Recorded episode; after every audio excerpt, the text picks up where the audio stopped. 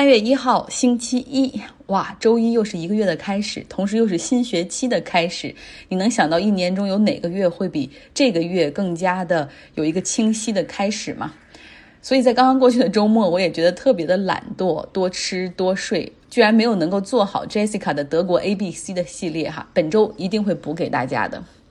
那么今天的新闻，我们先来关注欧美的疫苗情况。英国现在已经有两千万人接种了第一针的疫苗，有八十万人已经完成了第二针疫苗的注射。那么这个数据大幅领先欧洲其他国家。我们如果按平均百人来算，他们叫 per capita，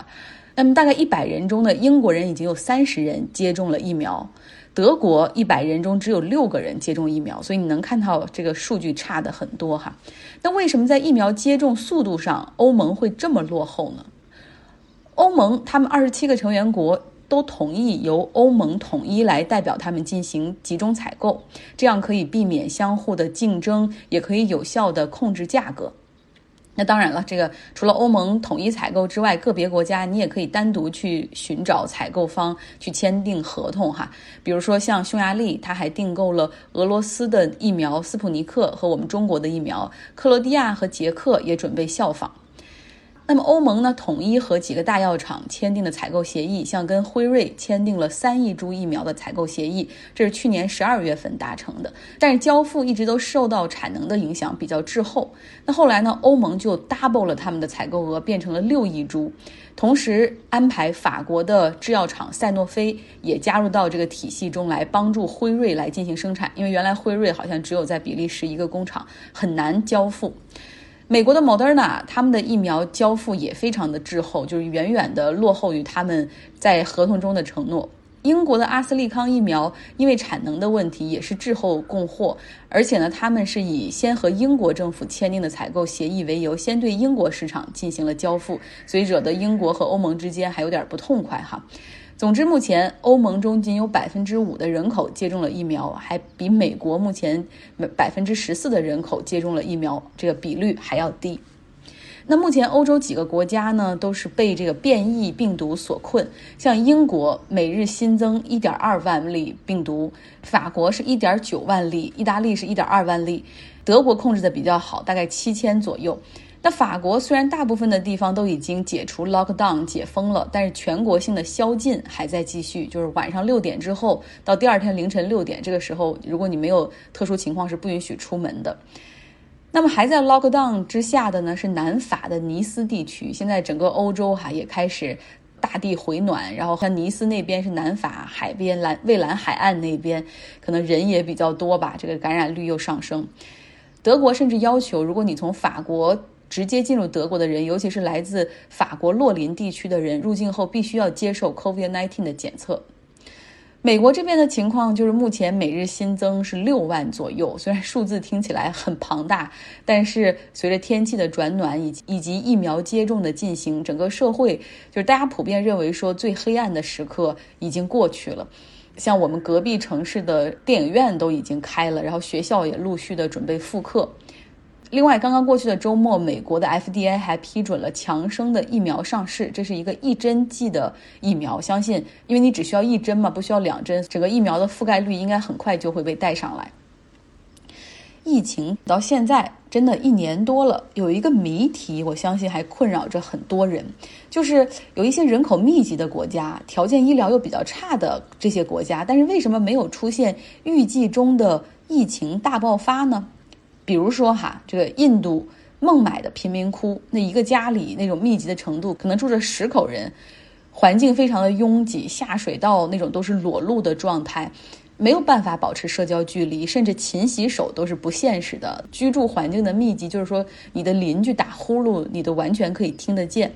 但是我最近和印度同学聊天，他也说他们的社会早就已经恢复正常了。那当时有一些医疗部门为贫民窟所开设的大型的医疗救护临时设施，也一直没有能够用上。也就是说，孟买贫民窟里面的这些疫情爆发，始终处于一个可控的状态。印度等南亚国家是这样哈，非洲、北非、撒哈拉地区，像尼日利亚这样的地方，也没有出现类似于纽约和欧洲的 ICU 病床紧张。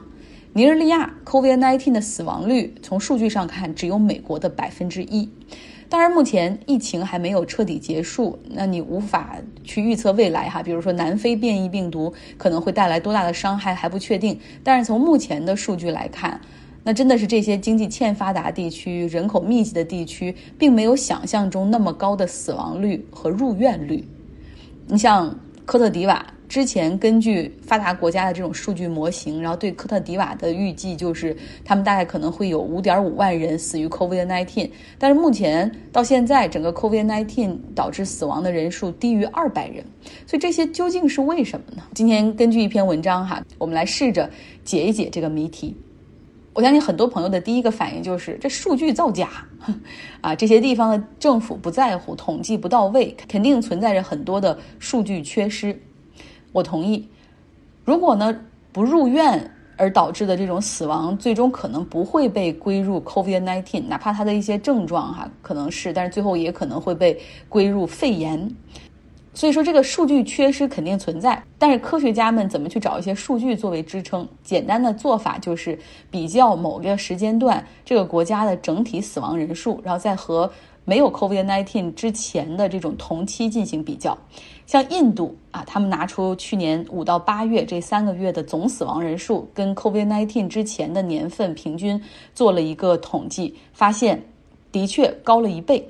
但是你这个时候很难断定这所高出的这一倍都是死于 COVID-19。那医疗专家也是表示说，因为 COVID-19 的疫情，很多医院在长时间里都不接受其他病人。就如果你不是急诊，需要做手术，马上救命，要么就会死的那种急诊，要么就是这种 COVID-19 的发热导致这种发热门诊。那其他的科室，一些慢性病、恶性病都是。暂时医院不看的状态，那么就导致像疟疾、肺结核、高血压、糖尿病，甚至 HIV 这种艾滋病这些这些这些患病者，在很长时间内他都没有办法去看医生，所以这部分导致的死亡人数是非常大的。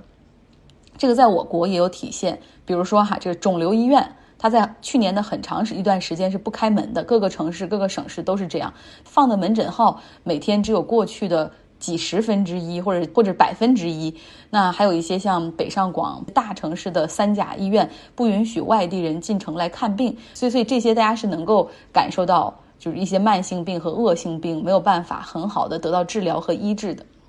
第二个原因，我们来看看人口结构，欠发达地区，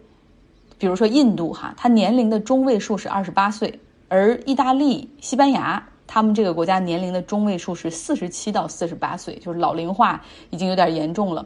懂统计学的朋友也知道，可以把所有的这个年龄结构，然后放到这个统计学的图表里面做一个年龄的 distribution。但这个时候你又会发现有一个问题：印度和墨西哥，他们实际上的年龄结构类似，就是有很多的年轻人，但是也有一些就六十五岁的老年人的这个结构这一部分的人群也比较大。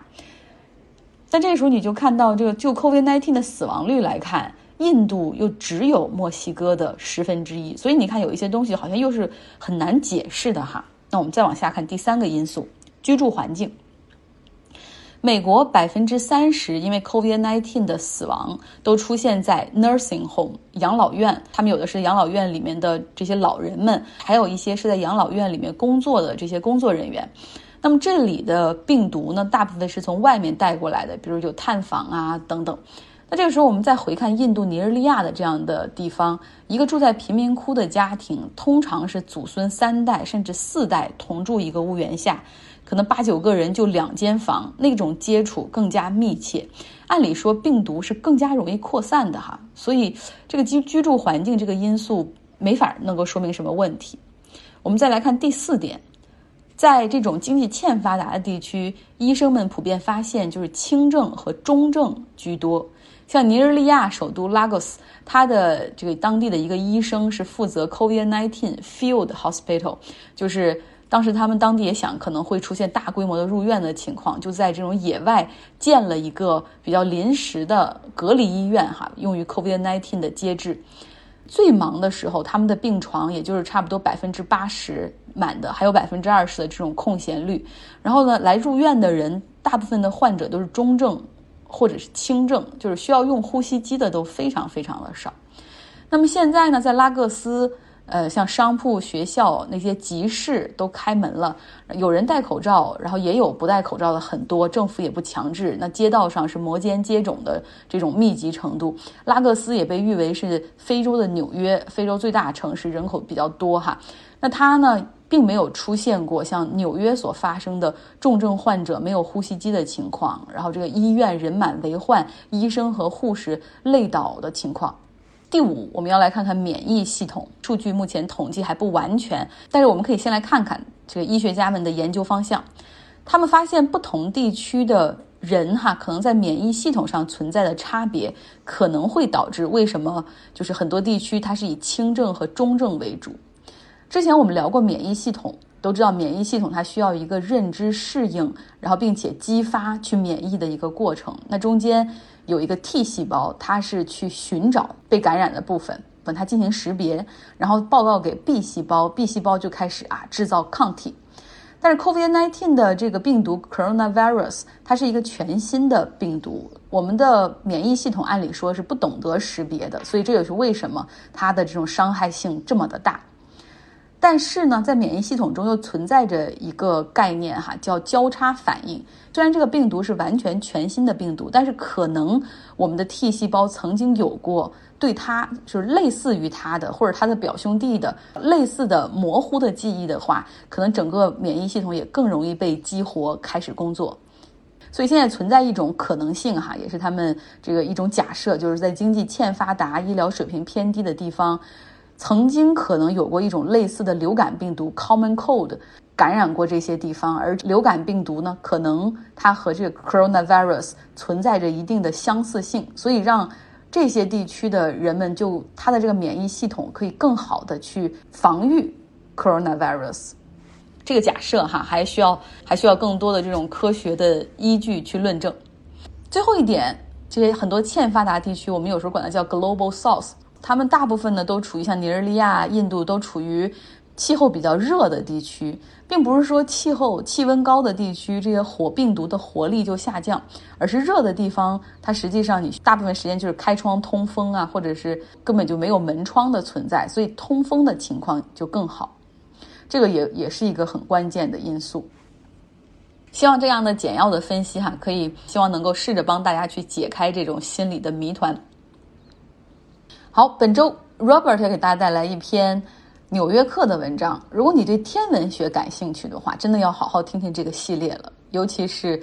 到底是不是存在外星人，是你脑海中巨大的一个问号的话，那么真的要好好来听。随着观测手段越来越先进，甚至像我们地球也派出了旅行呃旅行者号，从地球出发，然后飞出整个的太阳系去寻找生命迹象，传递啊我们的信息。但是都没有发现任何的东西。但这个时候呢，呃，哈佛大学天文学的一个教授，他却揪着一个无法被解释的小型天体，抛出了另一个理论，就是外星人早存在，而他们的文明可能真的领先于我们啊几个维度。他们早已经派出了侦察卫星，并且路过了地球。二零一七年十月十九日，一位名叫罗伯特·维里克的加拿大天文学家。在查看被称为“泛星一号”的天文望远镜拍摄的图像时，发现了一个奇怪的天体。这台望远镜位于夏威夷州的毛伊岛上的哈雷阿卡拉火山顶上。它每天晚上都会扫描天空，用世界上分辨率最高的相机记录结果。它的使命是寻找近地天体。这些天体大多是经过我们这个星系的小行星，它们的平均速度约为每小时四万英里。那个引起维里克注意的光点的移动速度是这个速度的四倍多，差不多每小时二十万英里。维里克向同行们发出了提醒，他们开始从其他天文台追踪这个原点。随着越来越多的天文学家对它进行观察，这个天体的行为就更加令人费解。这个天体很小，面积大约相当于城市的一个街区。当它在太空中翻转时，它的亮度变化有十倍之大。所以它的形状非常奇特，它要么又长又瘦，像一只雪茄；要么又扁又圆，像一个披萨。它不是沿着椭圆轨道绕着太阳转，而是在一条直线上来回移动。天文学家得出结论：这个物体是前所未见的。它是一个来自太阳系之外的新访客。在国际天文学联合会的命名法中，它被称为 EI 二零一七 U 一。更通俗一点的命名是欧穆尔穆尔，来自夏威夷语，大致的意思是侦察兵。即使是星际物体，也必须遵守万有引力定律。但是欧穆尔穆尔像是被一个额外的力推动着在奔跑。彗星通过释放的气体得到了额外的动力，并形成了它们标志性的尾巴。不过，欧穆尔穆尔并没有尾巴。通过天文望远镜也没有发现任何气体排放的证据，比如水蒸气或者灰尘。美国宇航局制作的一段视频中谈到，这绝对是一个不同寻常的物体。而且不幸的是，对欧穆尔穆尔进行新的观测已经不可能了，因为它已经太远太暗了。天文学家仔细研究数据，他们排除了一个又一个解释这种怪异运动曲线的理论。他们首先排除了欧穆尔穆尔与另一个物体的碰撞，接着排除了它与太阳风的相互作用，然后排除了雅尔科夫斯基效应的作用。雅尔科夫斯基效应指的是，当小行星在吸收阳光和释放热量时，会对小行星产生的微小的推动力。一组研究人员认为，最好的解释是。它是一颗微型彗星，它的彗尾由于化学成分非常特殊而没有被发现。另一组研究人员则认为，它主要是由冻结的氢气组成的。这一假说是对小彗星假说的一种变体。它的优势在于很好的解释了物体的特殊形状。当它到达我们的太阳系时，它几乎已经融化了，就像人行道上的一个冰块。到目前为止。关于 EI 二零一七 U 一最引人注目的报道来自哈佛大学天体物理学家阿维·里伯。他认为，欧穆尔穆尔的行为不像人们所期望的那样是一个星际物体，因为它不止只有一个。这是一个外星文明的杰作。在维里克的发现一年之后，李博和一位名叫西摩尔·比亚利的哈佛博士后，在《天体物理学期刊通讯》上发表了一篇。带有密集的计算公式的论文，他们提出对欧穆尔穆尔的非引力加速度最经济的解释是：这个物体是被制造出来的。它可能相当于一辆废弃的汽车漂浮在星际空间，也可能是一个完全可以运行的探测器，被派到我们的太阳系来进行侦察。李博和比亚利认为，第二种的可能性更大，因为如果这个物体只是一块外星垃圾。漂流在银河系中，那么我们遇到它的几率会低得离谱。李博在《科学美国人》的一篇博客中写道：“在考虑人工起源的可能性时，我们应该记住福尔摩斯说过的一句话：当你排除了不可能的事情，剩下的无论多么不可能，都一定是真相。”毫不奇怪，李博和比亚利的理论受到了很多关注。电视台的记者挤进了李博在哈佛史密森天体物理中心的办公室，也出现在他的家中。电影公司争相拍一部关于他生平的电影。同样不会让人意外的是，大部分的关注都是不受欢迎的。俄亥俄州立大学天体物理学家保罗·萨特写道：“欧穆尔穆尔不是一艘外星飞船。”论文的作者这么说，甚至侮辱了诚实的科学调查。亚利桑那大学的天文学家本杰明·维纳在推特上说：“阿威里伯鼓吹关于欧穆尔穆尔外星起源的推测理论，我们其他人不得不做科学上的繁复工作来回复这些谣言，这是多么令人恼火啊！”非常感谢 Robert，这个系列明天还会继续带来。好了，这就是周一的全部内容，希望大家在本周有一个愉快的开始，同时有一个效率很高的一周。